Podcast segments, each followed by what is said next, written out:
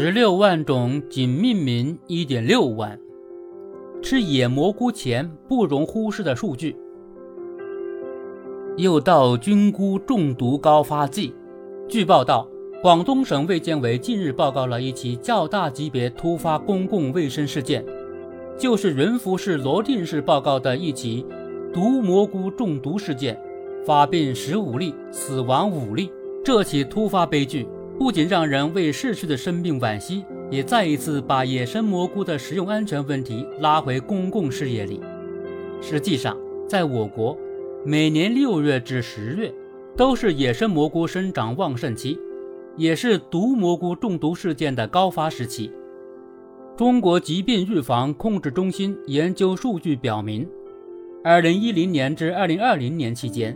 全国共报告一万零三十六起食用野生菌源性蘑菇中毒事件，导致三万八千六百七十六起发病，两万一千九百六十七人住院，七百八十八人死亡。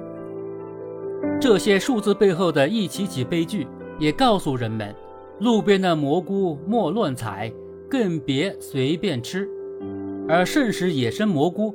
不仅是为了保障人们的生命和健康安全，也是为了对大自然保持必要的敬畏。野生蘑菇中毒事件快速增加。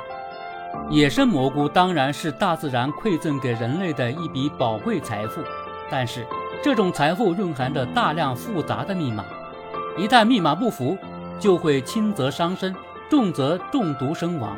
因此。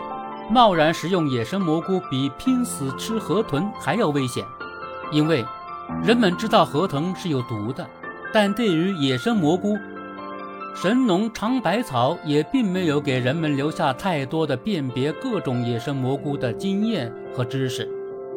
绝大多数野生蘑菇是人们所不知道和不了解的。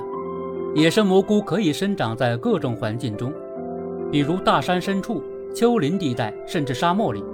而随着城市环境的改善，如今在许多居民小区的绿化带里，也常能看到漂亮的野生菌。这些五颜六色的野生菌菇，就像小精灵一样，吸引了一些人采摘和食用，但不幸也随之产生。在我国，毒蘑菇中毒的地域性也比较强，以西南部云南、贵州、四川等最为严重。近年来，湖南。浙江食用野生蘑菇的中毒事件也快速增加。二零二三年六月十二日，湖南疾控发布六月野生蘑菇中毒指数一级提醒。根据历年监测数据和气象相关因素分析研判，近期中毒风险极高。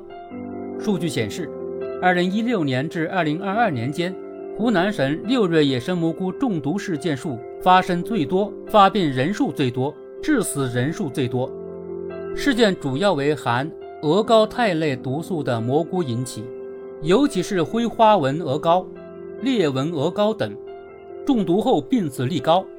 近六年来，湖南省鹅膏菌中毒人数达三百余人，死亡人数达三十余人。